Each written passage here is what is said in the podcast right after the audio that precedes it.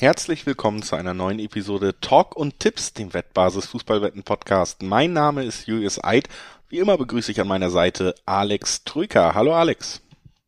Wie immer, hallo Julius zu einer neuen Folge, wie Montag immer. Champions League, dritter Spieltag, darüber sprechen wir heute. Ja, der Spielplan ist äh, knüppelvoll. Wir werden uns jetzt, glaube ich, eigentlich jede Woche zweimal hören, denn vor der WM im November, die ja auch nun mal nur noch eineinhalb Monate weg ist, muss noch eine Menge Spielplan erledigt werden in allen Wettbewerben, sei es ja, nationale ja, Ligen ja. oder internationaler Wettbewerb. Deswegen geht's jetzt wirklich Schlag auf Schlag und wir starten jetzt quasi rein in die heiße Phase, nach der nach dem letzten Durchatmen Länderspielpause, das wir in der letzten Woche noch so ein bisschen haben. Jetzt geht Schlag auf Schlag. Der erste Schlag, das ist der dritte Spieltag der Königsklasse, über den wir heute sprechen wollen. Vorher ein paar kurze Hinweise. Sportwetten sind ab 18 nicht für Minderjährige gedacht und äh, alle Angaben, die wir in diesem Podcast machen, sind Angaben ohne Gewähr, einfach weil sich die Quoten nach der Aufnahme jederzeit noch verändern können von Wettanbieter zu Wettanbieter. Zu guter Letzt, Sportwetten können Spaß, aber auch süchtig machen und sollte das Ganze bei euch zum Problem werden, könnt ihr euch den, an den Support der Wettbasis wenden, sei es per Mail oder per Live-Chat oder ihr guckt mal auf spielen-mit-verantwortung.de vorbei. Auch da gibt es erste Hilfsangebote. So, das Vorwort ist geklärt und Schlag auf Schlag müssen wir hier auch so ein bisschen durchgehen. Wir haben äh, uns heute entschieden, nochmal mehr Spiele als manchmal in diesen Champions League Folgen reinzunehmen. Elf spannende Spiele finden wir, gibt es aus 16, also eine das ist ja auch erstmal eine gute Aussage für diese beiden Tage und für Fußballfans, dass da einige spannende Partien warten. Und äh, wir wollen einsteigen mit einer Partie, die vielleicht nicht so spannend wird. Die haben wir eher drin, weil deutsche Beteiligte dabei sind. Bayern spielt gegen Pilsen und sollte ja in 99 von 100 Szenarien dieses Spiel gewinnen. Genau das wollte ich auch gerade ein bisschen anmoderieren. Spannende Spiele, ja. Ich glaube, das erste ist das mit Abstand unspannendste. Deswegen haben wir auch mehr Spiele reingepackt als sonst weil Bayern gegen Pilsen eigentlich nicht so richtig zählt für uns, denn wir sind uns beide einig, das wird ein Bayern-Sieg, das sowieso. Wir sind uns aber auch, glaube ich, beide einig, ohne dass wir es vorbesprochen haben. Bayern sollte das locker, bequem und auch hoch gewinnen im Sinne von mindestens per Handicap, also mit einem, mit zwei Toren Unterschied, wenn nicht sogar höher. Viel gibt's da, finde ich, für mich nicht zu besprechen. Deswegen haben wir mehr Spiele als sonst. Die Bayern sollten hier zu einem Sieg spazieren, oder? Ja, also das ist einfach gerade nach der Vorstellung auch wieder jetzt an der Liga. Man hat ja einfach gesehen, wenn Bayern mit Druck spielt, wenn sie Lust haben, dann sind sie super schwer aufzuhalten und Pilsen ist natürlich einfach auch überhaupt nicht diese Kragenweite. Champions League haben sie bis jetzt auch ihre Ergebnisse geliefert. Die Quoten sind fast Einserquoten, also im Dreiweg lohnt sich's überhaupt nicht. Wir wollen es natürlich immer alles erwähnen, weil es deutsche Mannschaften haben wir bis jetzt immer drin gehabt. Vielleicht sogar noch interessant mal zu gucken, guten 4-0 oder so das wäre ein souveräner Sieg, ohne sich kaputt zu spielen, weil am Wochenende geht's gegen Dortmund ein 3-0, also dass Bayern nicht 90 Minuten Vollgas geht. Und da finde ich dann Underwetten ganz spannend, weil unter 3,5 Tore gibt zwei Fünferquoten, unter 4,5 Tore gibt 1,7er Quoten. Und wenn man jetzt einfach sagt, Bayern lässt wenig zu, erzielt vier Tore und dann wird aber auch wirklich mal durchgewechselt, weil man am Wochenende eben wichtige Spiele in der Bundesliga hat.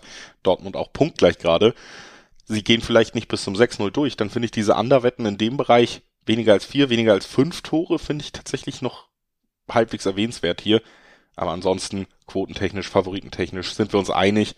Ich würde sagen, dann brauchen wir es auch nicht künstlich strecken, außer du hast noch was. Ich will nur kurz meinen Tipp abgeben für den Kombischein. Bayern gewinnt zu null. 1,55 bei Bewin kann man schön in den Champions League Kombischein nehmen, ohne dass man groß weitersuchen muss. Und das Risiko hält sich auch in Grenzen. So. so ist es. Das hält sich in jedem Fall in Grenzen. Lass uns weitergehen zu einem Spiel, was deutlich ja, spannender werden könnte, auch ansehnlich, auch Tore erwarte ich hier ähm, und ich freue mich tatsächlich auf dieses Duell. Ajax Amsterdam spielt gegen Napoli und äh, das ist ein Duell zwischen zwei Mannschaften, die für offensiven Fußball stehen. Äh, Napoli ja auch toll in die Serie A gestartet weiterhin, also sind gut unterwegs in diesem Jahr, spielen guten Fußball.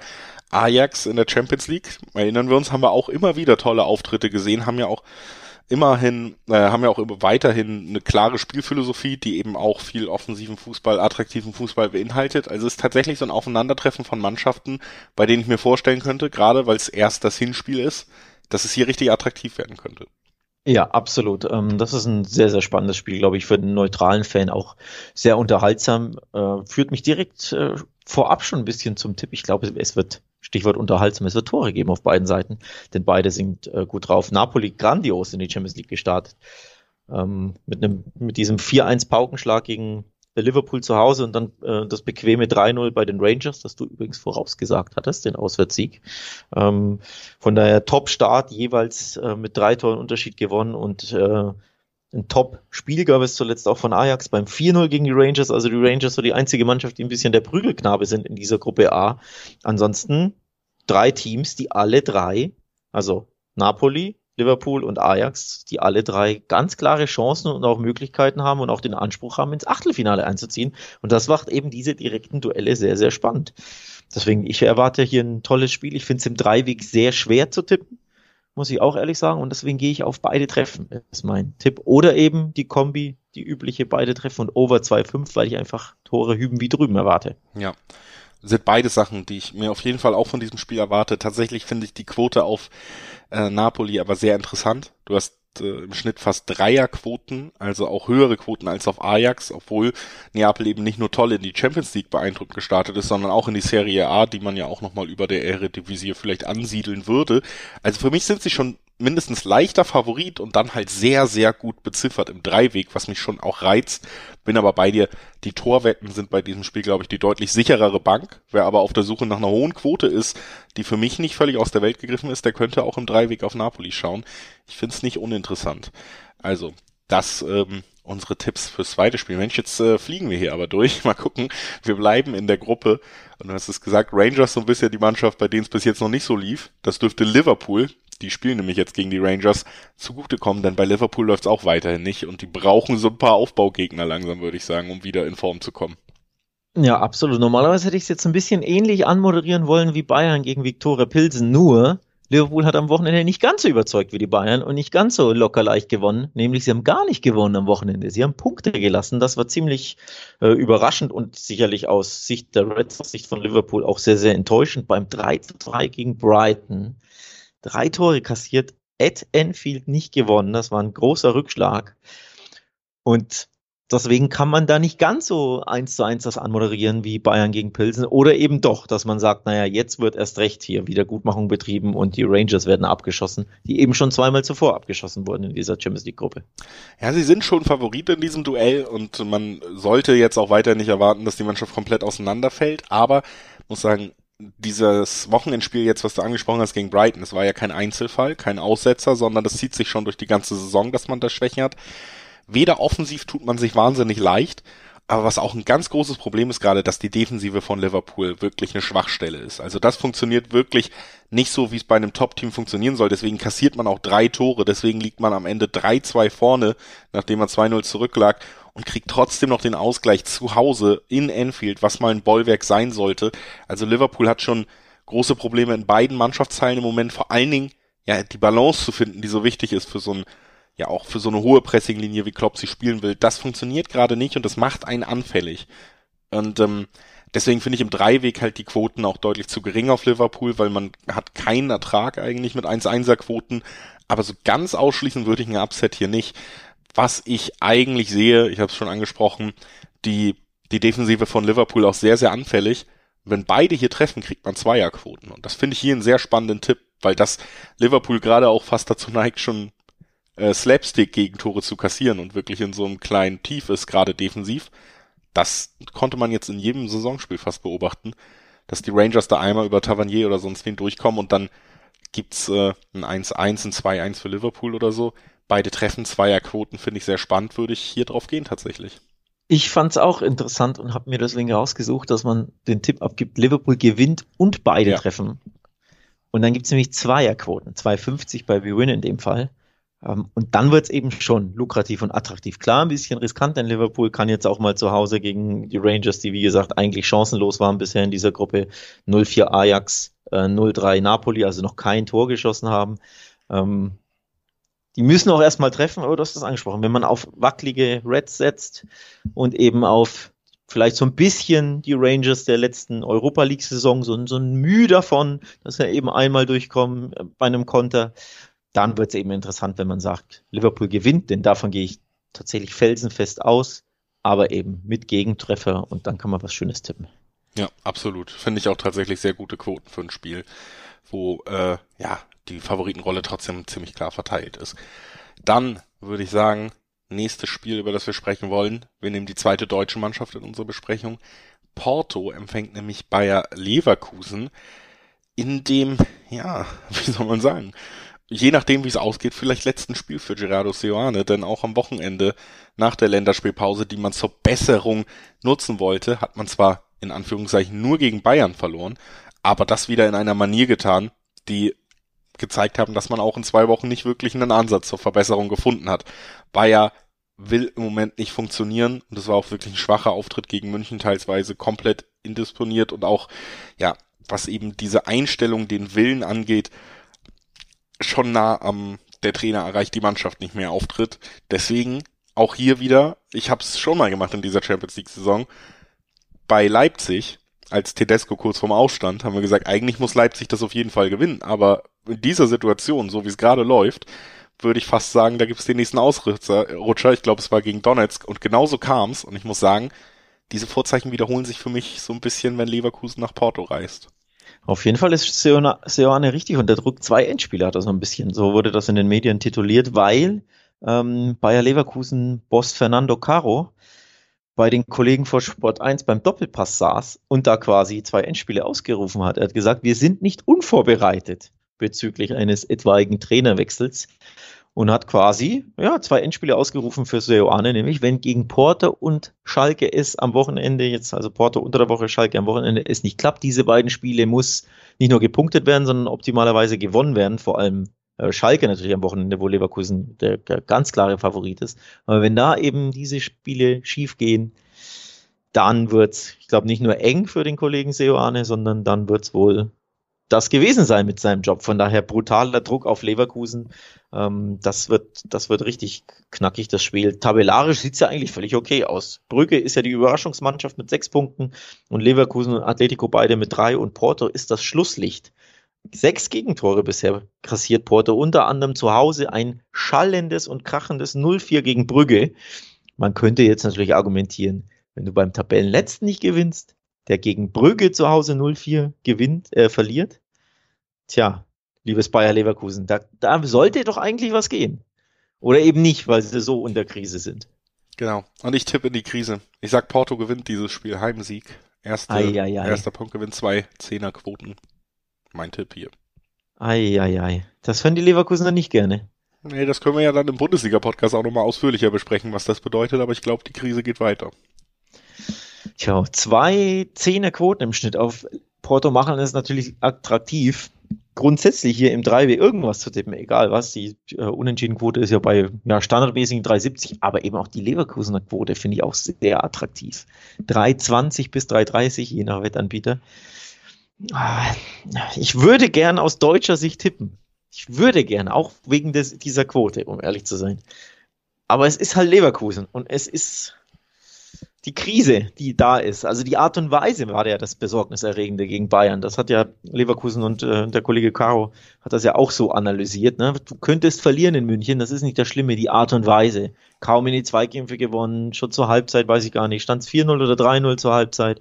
Ähm, da war einfach wenig zu sehen und das macht einfach wenig Mut und wenig Hoffnung aus deutscher Sicht. Ne? So ist es. Deswegen auch mein Tipp, äh, ja, gegen diese Hoffnung quasi. Äh, wir bleiben auch noch in der Leverkusen-Gruppe in unserer Besprechung, gucken auf die anderen beiden Mannschaften. Brügge, das gesagt, bisschen Überraschungsmannschaft. Zwei Siege aus zwei Spielen gegen Atletico, die so ein bisschen mit Leverkusen gerade zumindest punktetechnisch um Platz zwei konkurrieren. Und auch hier, ja, durchaus eine spannende Ausgangslage jetzt, weil alleine von den Namen her wird man wahrscheinlich sogar sagen, Atletico ist der Gruppenfavorit. Jetzt hat Brügge sich schon einen kleinen Vorsprung erspielt und ich finde auch Atletico gerade in der Champions League jetzt nicht wahnsinnig überzeugt spielerisch. Also ähm, hier haben wir schon eine Situation, wo ich irgendwie gespannt bin, ob der Underdog tatsächlich diesen kleinen Traum vom Einzug in die K.O.-Runde sogar fortführen kann mit einem Sieg.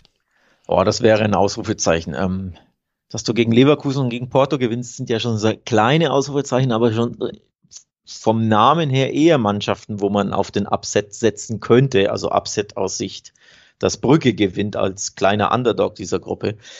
Aber dann Atletico auch noch schlagen. Wow, das wäre das wär ein Monster sein. Also Brücke mit äh, 5 zu 0 Toren, keinem Gegentor und sechs Punkten an der Tabellenspitze, glaube ich, hätten eher, eher weniger getippt. Weniger Leute vorab in diesem in dieser Gruppe B, wenn sie jetzt wieder gewinnen, Ich sag schon mal nein, gewinnen tun sie auf keinen Fall, will ich mich festlegen. Warum? Ausschließen sollte man normalerweise nichts, aber mir hat Atletico am Wochenende sehr gut gefallen. Die haben 2-0 in Sevilla gewonnen.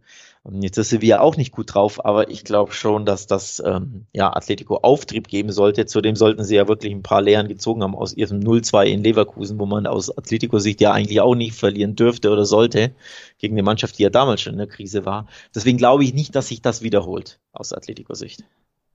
Würde ich auch so mitgehen, was ich hier im Dreiweg sehr, sehr spannend finde, ist der Unentschieden-Tipp, der Alex Troika-Tipp, TM. Äh, ich finde, es würde irgendwie reinpassen, wenn jetzt Brügge natürlich hier vielleicht gegen den vermeintlich größten Gegner diesen Erfolgslauf nicht gänzlich fortsetzen kann. Wenn man aber vielleicht doch mit einem guten Auftritt in Führung gehen kann, Atletico jetzt natürlich nicht die Mannschaft, wo du sagst, die kommt dann mit vier, fünf geschossenen Toren normalerweise zurück. Also ich finde Atletico generell eine Mannschaft, bei der auch mal ein Unentschieden nahelegt. Wir haben es auch schon mal gesagt, für Diego Simeone ist es, glaube ich, auch, es gibt Trainer, für die ist ein Unentschieden schlimmer. Wenn er weiß, das reicht am Ende hoffentlich für die, fürs Weiterkommen, dann ist für den ein Unentschieden am Ende auch völlig okay. Ich könnte mir vorstellen, dass es hier so ein bisschen aufeinander prallt. Form von Brügge und Klasse von Atletico und dass man sich da vielleicht tatsächlich so ein bisschen in der Mitte trifft. Also Unentschieden finde ich im Dreiweg keinen uninteressanten Tipp, muss ich ehrlich sagen. Kann ich absolut verstehen. Form von Brügge übrigens, ähm, am Wochenende gab es wieder ein 3 zu 0. Das war jetzt auch nicht schlecht. Also wieder zu null, wieder ein hoher Sieg. Deswegen ist es, glaube ich, es gibt gute Gründe hier, so eine schöne 3,70 mitzunehmen beim Unentschieden. Vor allem, weil ähm, Atletico sich in der Champions League zuletzt immer wieder auch in Auswärtsspielen, auch gegen kleinere Teams, ohne jetzt Brügge zu nahe treten zu wollen, aber sie sind eben einfach das vom Namen her und Standing her kleinste Team dieser Gruppe B, dass sie sich da immer wieder schwer tun. Und wenn man sagt, Brügge zu Hause, die werden sich keinesfalls verstecken, die haben keine Angst vor keinem Namen. Ähm, das, das, es macht schon Sinn. Ich glaube, ich, wenn du den Alex Trüger-Tipp abgibst, äh, neige ich dazu, den Julius Ei-Tipp abzugeben, nämlich doppelte Chance X2, weil schöne Quoten, finde ich, für dieses Spiel. Bis zu 1,80. Ja, ähm, das wirklich entweder hier. unentschieden oder Favoritensieg am Ende für diese Quoten. So sieht's aus. Top, ja. So sieht's aus. Und deswegen gehe ich hier, wir haben es ja angesprochen, bei den Bayern einen schönen Kombischein mit ein paar Spielchen machen. Bei den Bayern das zu Null mit einer 1,50. Hier eine 1,70 ist, glaube ich, so der Schnitt auf die X2. Ja, Finde ich auch damit kann man, glaube ich, einen schönen Schein machen. Von daher, ja, ich gehe hier aufs, auf die sichere Variante, vermeintlich sichere natürlich. Denn wir wollen ja trotzdem nicht den Fehler machen, äh, Brügge zu unterschätzen. Das haben ja schon zwei andere Mannschaften gemacht. Genau. Diesen Fehler wollen wir nicht machen. Wir wollen stattdessen weitermachen in unserer Besprechung hier und zum nächsten Spiel rübergehen. Alles noch am Dienstag. Also da ist wirklich ein vollgepackter Tag mit spannenden Spielen. Sprechen wir jetzt über einen Verein, mit dem ich, äh, wo ich mich immer freue, wenn wir ihn besprechen, denn du hast natürlich da den kompletten Überblick bei Barca und die müssen dieses Mal nach Mailand reisen. Zu Inter ist das dritte Gruppenspiel für für die beiden Mannschaften, die ja wirklich große europäische Namen sind, nur blöderweise mit Bayern in die Gruppe gesteckt wurden. Und das sieht man eben auch äh, an den Ergebnissen. Ne? Beide ihr Spiel gegen Pilsen gewonnen, beide ihr Spiel gegen Bayern verloren und jetzt ist das direkte Duell um Platz zwei angesetzt. Also das ist auch ein wahnsinnig wichtiges Duell für beide Vereine. Gerade würde ich eben sagen, für Barca, die ja eine Menge investiert haben, um auch wieder kurzfristig sportlich in die Spur zu kommen. Und wenn man diese Gruppe nicht überstehen sollte in der Champions League, wäre das eine wirklich krasse Enttäuschung. Also für mich tatsächlich ein Spiel, wo sogar schon ein bisschen Druck drauf liegt. Ja, absolut. Ähm, da liegt mega Druck drauf. Wenn wir alle davon ausgehen, dass Bayern die drei Punkte gegen Pilsen holt, wäre Bayern bei neun Punkten. Und die beiden dahinter stehen aktuell bei drei, der Verlierer. Für den wird's dann richtig eng mit Platz zwei, was ja das ganz klar erklärte, also Mindestziel ist, also der, die, das Achtelfinale, der Achtelfinaleinzug für Barca und Inter. Wenn Bayern das gewinnt, ist Platz eins quasi fast schon mehr oder minder weg. So. Und äh, auch bei einem Unentschieden ist Platz eins mehr oder minder weg, weil die Bayern dann einfach bei neun Punkten wären und du selbst, wenn du Unentschieden spielst, bei vier. Und deswegen, es wird kribbelig, es liegt ähm, ja jede Menge auf dem Spiel. Aus Intersicht, aber eben auch aus Barcelona-Sicht. Das Rückspiel gibt's übrigens direkt die Woche drauf. Also wirklich ähm, sieben Tage der Wahrheit in diesem, in diesem Duell. Das übrigens interessante Quoten hat, denn ich persönlich hätte vorab engere Quoten erwartet auf beiden Seiten. Also die Quoten, die enger zusammen sind auf den Tipp 1 sowie auf den Tipp 2. Ist aber überhaupt nicht der Fall. Ich finde sagenhaft hohe Viererquoten auf den Intersieg und nur in Anführungszeichen 1,80er Quoten auf Barcelona. Obwohl sich das schon das? auch so ein bisschen in der nationalen Liga-Form erklärt. Ne? Also Inter ist nicht besonders gut reingestartet, hat weiterhin große Defensivprobleme, ist da einfach super anfällig, hat am Wochenende gegen die Roma auch wieder verloren. Also man sieht schon, diese Mannschaft ist jetzt weit weg von einer Mannschaft, die wirklich um den Titel in Italien konkurriert, während du bei Barcelona natürlich einfach im Sommer sehr, sehr große Namen transferiert bekommen hast und zusätzlich Barca ja auch mittlerweile klickt in dieser Formation. Also Lewandowski schlägt ein, so wie man sich glaube ich nur erwünschen konnte bei diesem Namen und in der Liga ja, führt man, ich habe gerade irgendwie eine Grafik gesehen, ja alle nennenswerten Offensivstatistiken zum Beispiel an. Bester Torschütze, meiste Tore, meiste äh, meiste Vorlagen gehört immer zu den Toren dazu, aber wie gesagt, gerade in diesem Wenigste Bereich, Gegentore, erst ein Gegentor kassiert. Siehst du, also finde, da, da ist dann eben schon nochmal ein Unterschied und auch auf dem Papier hat Barca dann zusätzlich mittlerweile vielleicht doch wieder mehr Qualität, gerade nach diesem sehr attraktiven Transfersommer. Also man muss schon sagen, gerade in der jetzigen Form gegen Inter wäre Barca hier auch mein Favorit. Mit 1,80er Quoten ja auch nicht so niedrig dotiert, dass man, dass es sich nicht lohnt, das anzuspielen. Ich glaube tatsächlich, wie gesagt, auch weil dieser Druck so besonders ist für Barca. Inter zuletzt öfter in der Gruppenphase ausgeschieden. Natürlich wäre es irgendwie ein schwerer Schlag für Barca, wäre es, ist es eh existenziell, dass man jetzt auch über die europäischen Wettbewerbe möglichst schnell wieder viel Geld verdient mit weiterkommen. Das kommt ja auch noch dazu. Deswegen ist für mich tatsächlich fast schon vorgegriffen auf die nächste Folge. In beiden Duellen, auch auswärts, aber gerade auch zu Hause, da werden die Quoten dann wahrscheinlich auch niedriger sein nochmal. Aber hier kann ich guten Gewissens, glaube ich, den Barca-Tipp machen und sagen, ja, drei Weg Barca 1,80er Quoten. Ich habe Zweierquoten erwartet. Ich dachte mir, es wird enger sein. Die Viererquote habe ich auf keinen Fall gesehen bei Inter. Also ich hatte eher so, ich dachte, naja, Inter wird bei 2,80 sein und Barca dann bei 2,10, so irgendwie sowas in die Richtung, so dass es sich dann rentiert in diesem ähm, trotzdem, wie ich finde, glaube ich, vorab engen Spiel da auf, auf Barcelona zu setzen, weil sie eben wesentlich besser drauf sind.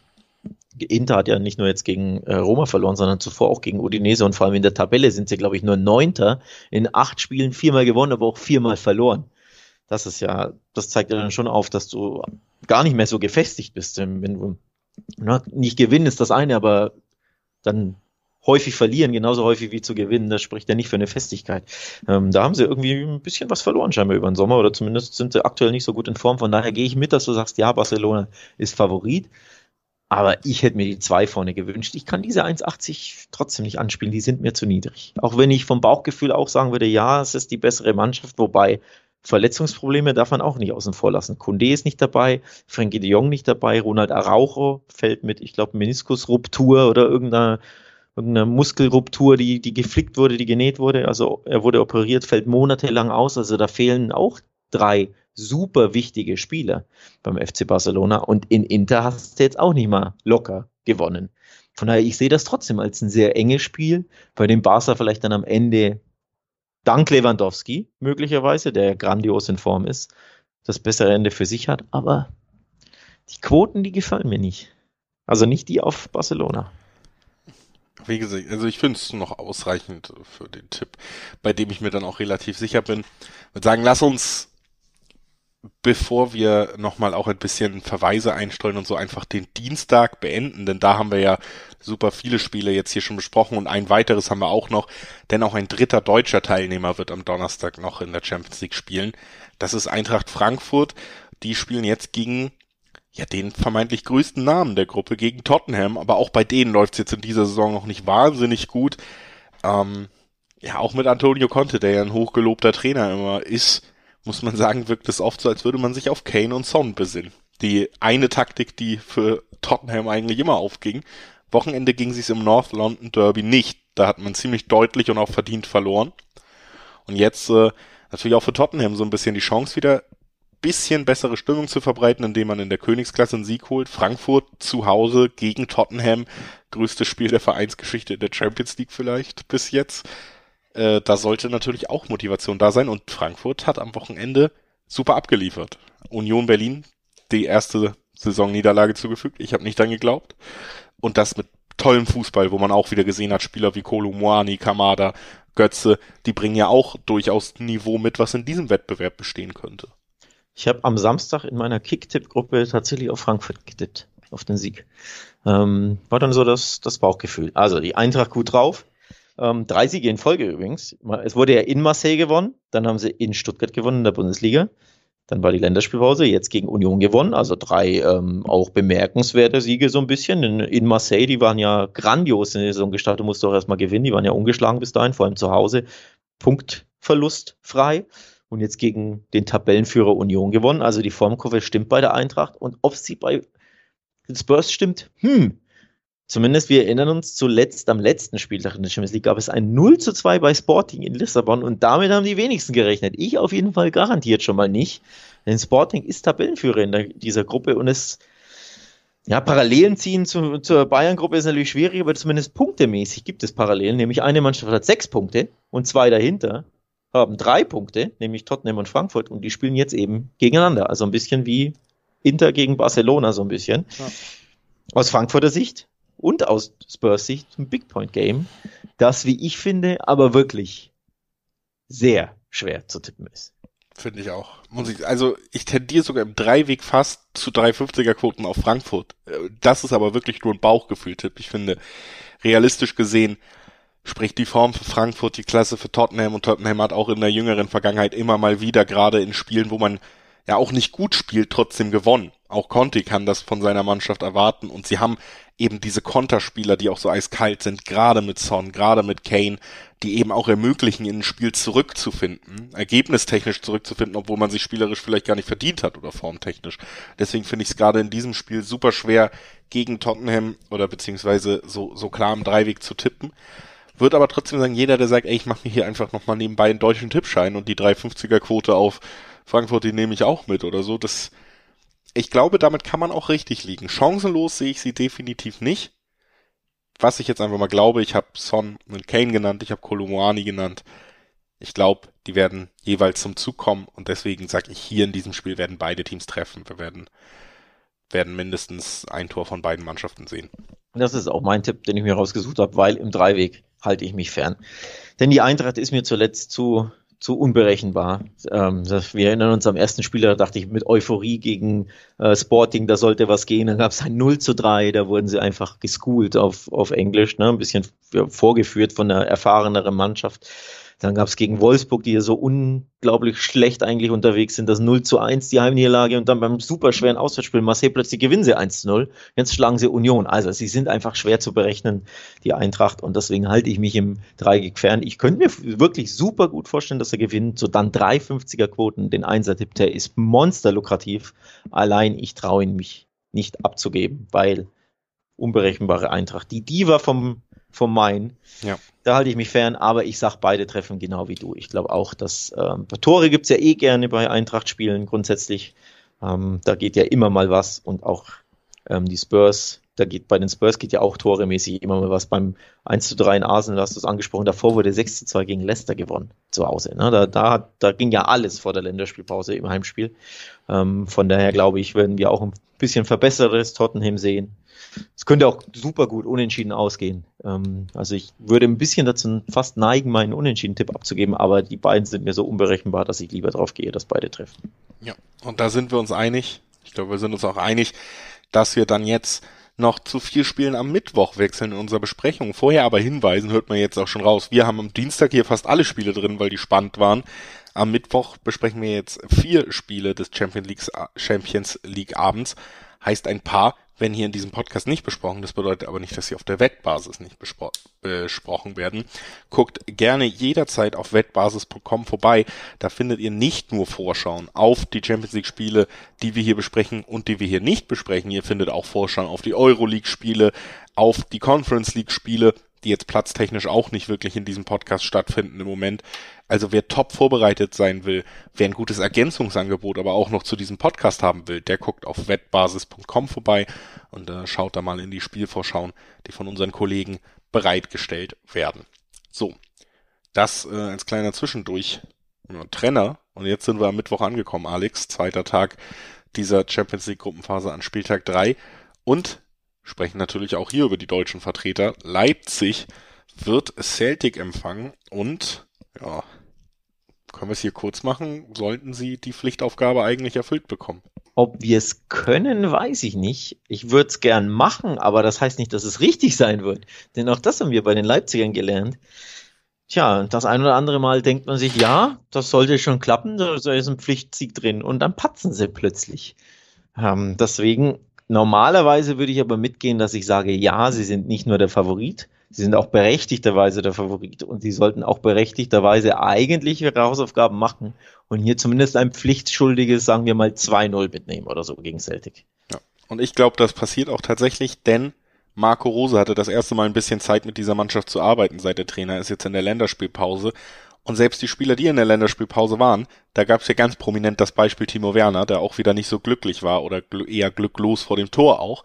Den hat er, da soll es ein persönliches Gespräch gegeben haben, wo sie genau nochmal darüber geredet haben, Rose und Werner, über seine vermeintliche Abschlussschwäche und was hat er am Wochenende drauf gemacht, zwei Tore erzielt. Also ich finde, man sieht, dass Rose angekommen ist und ich glaube, das ist ja einfach der Faktor, der bei Leipzig zu Beginn der Saison nicht so war, dass das eine tolle Mannschaft ist, die tollen Fußball spielen können sollte. Da waren wir uns eigentlich ja immer einig. Es hat nur mit dem Trainer nicht richtig geklappt. Jetzt haben sie einen neuen Trainer, der sicherlich auch ein guter Trainer ist, der angekommen ist. Das hat man am Wochenende gesehen. Und dann sollte es auch reichen, hier den Sieg zu holen. Deswegen, ja, würde ich hier sagen, der Leipzig gewinnt das. Und es ist auch ein super wichtiges Endspiel, vor allem mit Blick auf die Tabelle. Leipzig ist ja punktlos mit null Punkten auf Rang 4. Aber das Gute ist, der Spielplan äh, meint es recht gut, denn Real Madrid, der, der Tabellenführer mit sechs Punkten, spielt gegen Schachter Donetsk. Wenn also Real gewinnt zu Hause im Bernabeu, zieht Real auf neun Punkte davon. Aber wenn du als Leipzig gegen Celtic gewinnst, hast du plötzlich drei Punkte und bist voll mit dabei im Kampf um Rang 2. Ähm, deswegen super, super wichtiges kleines Endspiel für Leipzig natürlich wäre auch alles okay, wenn, also nicht alles okay, aber es, die Möglichkeit würde noch bestehen, wenn sie nur unentschieden spielen. Aber trotzdem, mit einem Sieg bist du mitten in der Verlosung, obwohl du so schlecht gestartet bist in diese äh, Gruppe F. Du hast es also ein bisschen in der eigenen Hand da ähm, und gegen Celtic musst du zu Hause gewinnen. Also Celtic und Schacht ja zu Hause sind ja eigentlich die Spiele, die du gewinnen musst. Nur eben, wir haben es ja auch schon gesagt vor dem Tor gegen Schacht, ja, und das ging ja 1 zu 4 in die Hose.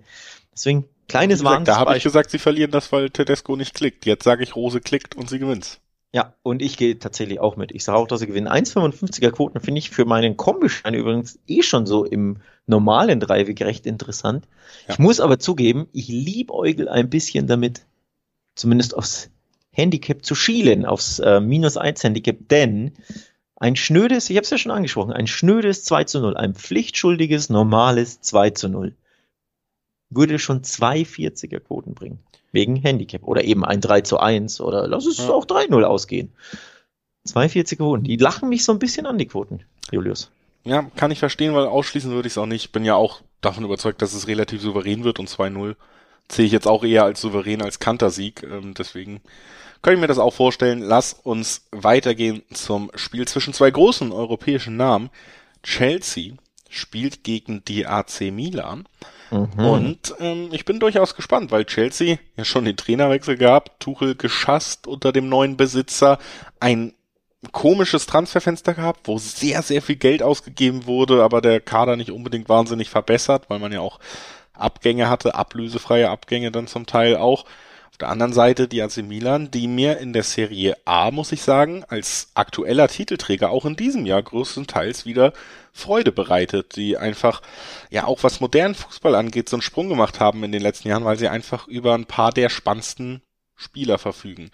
Im Moment sind sie noch nicht ganz oben dran, Neapel noch so ein bisschen enteilt, weil sie eben auch das direkte Duell da knapp verloren haben, aber ansonsten, wie gesagt, Milan gefällt mir spielerisch immer gut, wenn ich reinschaue.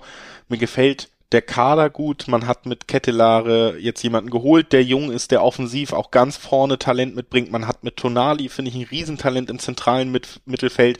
Mit Leao, einen der spannendsten Flügelspieler.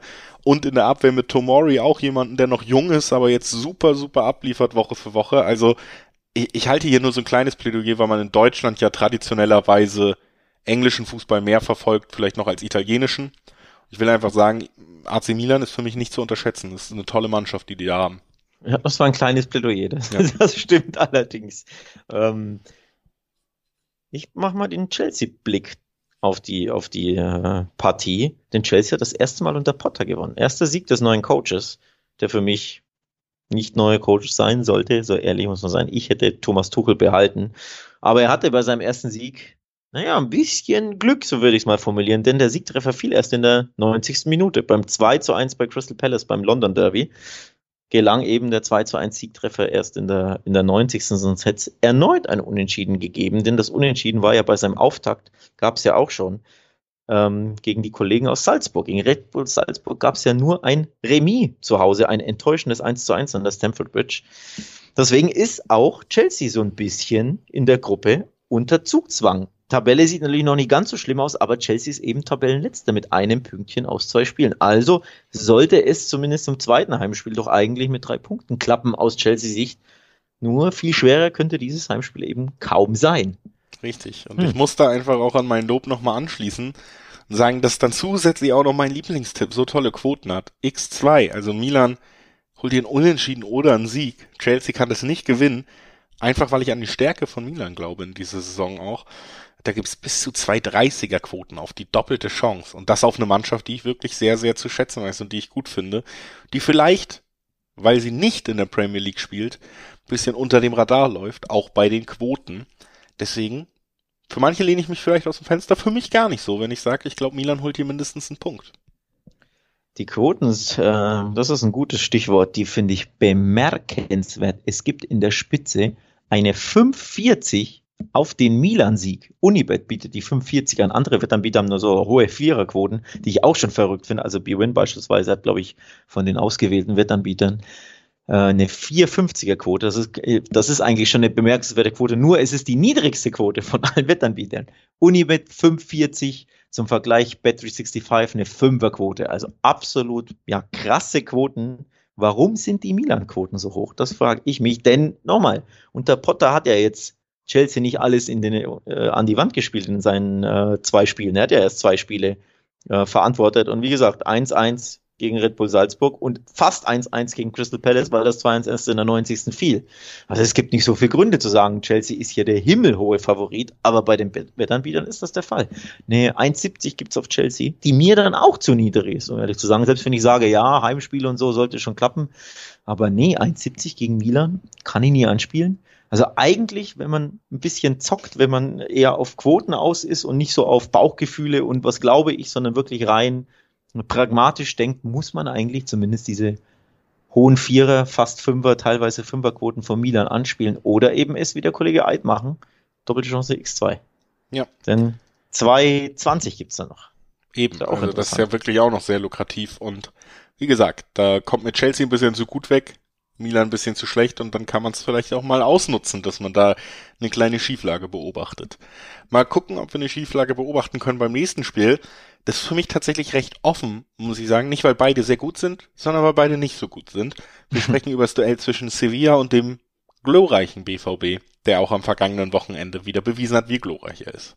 Ja, das hat aber auch Sevilla. Äh, glorreich natürlich sehr ironisch sarkastisch ausgesprochen, denn Sevilla hat auch 0 zu 2 verloren und hat erst einen Saisonsieg auf dem Kasten bisher in sieben Spielen. Platz 17 für den FC Sevilla. Also wenn du hier den BVB schlecht reden, schlecht machen möchtest, der steht ja wesentlich besser da in der Tabelle, in normaleren Regionen als der FC Sevilla. Ähm, Sevilla ist der Gegner und man muss sagen, dass äh, schon du hast recht, Sevilla auch nochmal ein ganzes Stück schwächer in die Saison gestartet ist als Dortmund. Aber was man eben auch sagen muss, ist, dass Borussia Dortmund eigentlich auch noch keine wirklich überzeugende Leistung gezeigt hat. Ich finde, was wirklich aussagekräftig ist nach diesen acht Bundesligaspieltagen bei Dortmund, ist der Blick auf die Tordifferenz. Da sehen wir elf zu zehn Tore. Das ist hm. offensiv enttäuschend und obwohl es jetzt gelobt wurde und es gab ja schon Spiele zu null, das ist eigentlich auch defensiv schon wieder enttäuschend, wenn man da so viel Verbesserung sich erhofft hat. Also diese Balance im Team ist nicht da. Und gerade offensiv macht's halt super viel Sorgen, ne? Weil Modest wirklich bis jetzt der einer der größten Fehlkäufe der jüngeren Vereinsgeschichte scheint, so wenig wie er ins Spiel eingebunden ist. Und dann hat man da eben keinen richtigen Abschlussstürmer und das merkt man. Marco Reus weiter sehr angeschlagen. Also ob es bis zum Champions League Spiel reicht, weiß man nicht. Vor allen Dingen, weil man hofft, dass er gegen Bayern wieder dabei sein kann und dass eben auch dieser absolute Schlüsselspieler bei den Dortmundern im Moment und ansonsten ja, offensiv wenig gute Abläufe zu sehen, wenig Einzelspieler, die wirklich herausstechen, sondern eben auch immer inkonstant sind, dieses klassische Dortmund-Problem. Deswegen muss man schon sagen, Dortmund gerade wieder eine Mannschaft, wo man nicht so hundertprozentig weiß, was man erwarten kann. Bin aber bei dir, bei Sevilla weiß man im Moment schon, was man erwarten kann. Das ist nicht so gut. Und das genau. könnte natürlich am Ende Dortmund schon helfen in diesem Duell. Genau so sieht's aus. Aus Sevilla ist einfach wesentlich tiefer in der Krise oder in der größeren Krise. Beim BVB ist das eben nicht so. Man ist halt zuletzt einfach ein bisschen, naja, unkonstant, vor allem was die Halbzeit anbelangt. Denn die erste Halbzeit hat ja auch äh, Coach Terzic gesagt. Die war sehr gut in Köln. Da war er super zufrieden mit dem Auftritt und dann hat er gewarnt zur Halbzeit. Vorsicht, die Kölner werden hier ähm, hoch motiviert mit einigen Prozentpunkten mehr aus der Kabine kommen, aber irgendwie hat die Mannschaft nicht dazu gehört, denn sehr schläfrig hat der BVB begonnen und insgesamt eine sehr schläfrige und schwache zweite Hälfte gespielt. Also allein in einer äh, in einem Spiel wieder zwei Gesichter so ein bisschen gezeigt und das ist ja schon ein bisschen ein Problem des BVB. Zwei Gesichter gab es ja auch in der äh, in den letzten Spielen vor der Länderspielpause. 3-0 gegen Kopenhagen, da hat man die Hausaufgaben super souverän gemacht. Und dann ein paar Tage später gab es ein 0-3 in Leipzig. Da hat man wieder wenig von dem gezeigt, was man gegen Kopenhagen gezeigt hat. So, aber diese Inkonstanz, die ist beim FC Sevilla nicht der Fall. Die sind nämlich sehr konstant, nämlich sehr konstant schlecht. Ähm, vor allem zu Hause. Man hat seit vier Heimspielen kein Tor, äh, kein Spiel gewonnen und vor allem in den letzten drei Heimspielen kein Tor erzielt.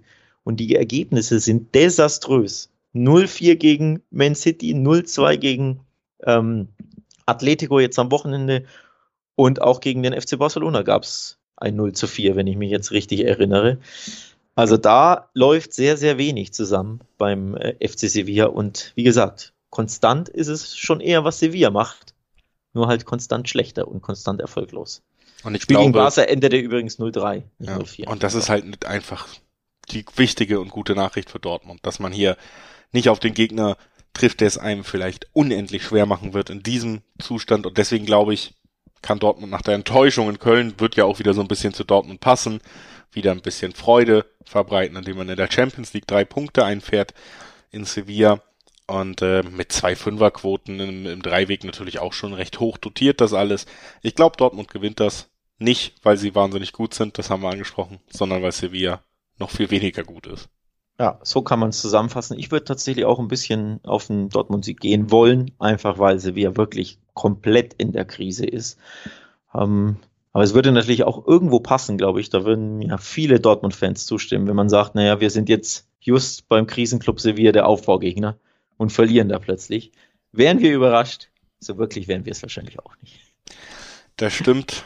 Und äh, naja, lass uns mal weitermachen, bevor ich hier schlechtere Laune kriegt, wenn wir über den BVB reden. Wenig überrascht wäre ich auch, wenn PSG das letzte Spiel gewinnt, über das wir hier sprechen wollen. Spielen gegen Benfica. Ich glaube nicht, dass es ein leichtes Spiel wird. Ich glaube aber weiterhin muss man ja, in den Vordergrund stellen, dass die wichtigen Spieler bei PSG gerade Bock haben in diesem WM-Jahr, dass sie gut in Form sind und dass das jedes Spiel entscheiden kann Vielleicht nicht auf dem allerhöchsten Niveau, aber ich glaube, selbst da könnte es Spiele entscheiden. Aber auf diesem aller, allerhöchsten Niveau ist Benfica dann eben doch nicht. Deswegen, ja, Messi, Neymar, äh, Neymar und Mbappé, der am Wochenende bisschen geschont wurde, nur 30 Minuten ran musste, da schnell das Siegtor gegen Nizza geschossen hat. Also, ähm, da sieht man ja auch die Breite. Ich glaube, PSG, man braucht nicht drum reden, man muss sie auch nicht mögen, aber sind schon Favorit hier. Ja, ähm, wir haben das Spiel hauptsächlich deswegen ausgewählt, weil es das absolute Topspiel in der Gruppe H ist, weil beide mit sechs Punkten an der Tabellenspitze ja. stehen und Benfica eben das Überraschungsteam dieser Gruppe H ist, zumindest mit Blick auf die Tabelle. Dass sie jetzt ne, Rekordmeister in ähm, Portugal sind und äh, ich glaube auch einer der Rekordteilnehmer also der Mannschaften, die am häufigsten und meisten an der Champions League teilnehmen, das ist ja das eine und dann regelmäßig auch immer mal gerne ins Achtelfinale vorstoßen, ist das eine, aber dass sie eben mit sechs Punkten dastehen nach zwei Spielen, während Juventus null Punkte hat, weil sie eben in Turin bemerkenswert gewonnen haben mit 2 zu 1. Das macht dieses Spiel ein bisschen kribbeliger oder ein bisschen schwerer aus PSG-Sicht. Nichtsdestotrotz glaube ich auch daran, ähm, dass die Startruppe um Messi und Neymar hier am Ende das bessere Ende für sich haben wird und den dritten Sieg im dritten Spiel einfahren wird. Und die Quoten finde ich auch interessant, auch deswegen haben wir es rausgesucht. Denn eine 1,75 auf PSG, die so gut drauf sind, Messi Freistoßtor übrigens, wie zu besten Barca-Zeiten am Wochenende, ähm, ging auf, ging viral auf Social Media. Also wenn PSG 1,70er Quoten hat, finde ich das auch gut, dass man das auch mal ansprechen könnte, dass das schön in den in meinen Kombischein passt. Ja. Ohne dass ich lang rumsuchen muss. Absolut, ich finde die Quote auch für PSG. Es ist eine absolute Top-Mannschaft, da 1,7er bis 1,8er Quoten in der Spitze, das ist schon ganz ordentlich und da sind wir uns dann einig, können zum Ende kommen dieses Podcasts. Wie gesagt, Spiele, die nicht besprochen wurden, Euroleague, die nicht besprochen wurde, da findet ihr weitere Vorschauen auf wettbasis.com. Wir sagen Dankeschön fürs Einschalten und hören uns jetzt, wie gesagt, ganz bald wieder in einer hohen Schlagzahl, denn wir sind mitten in den englischen Wochen vor der WM. Bei der WM hören wir uns auch, glaube ich, dauernd. Also ihr seid auf jeden Fall versorgt mit Talk und Tipps. Keine Angst. Bis dahin, bleibt gesund und viel Spaß mit Champions League Fußball. Ciao.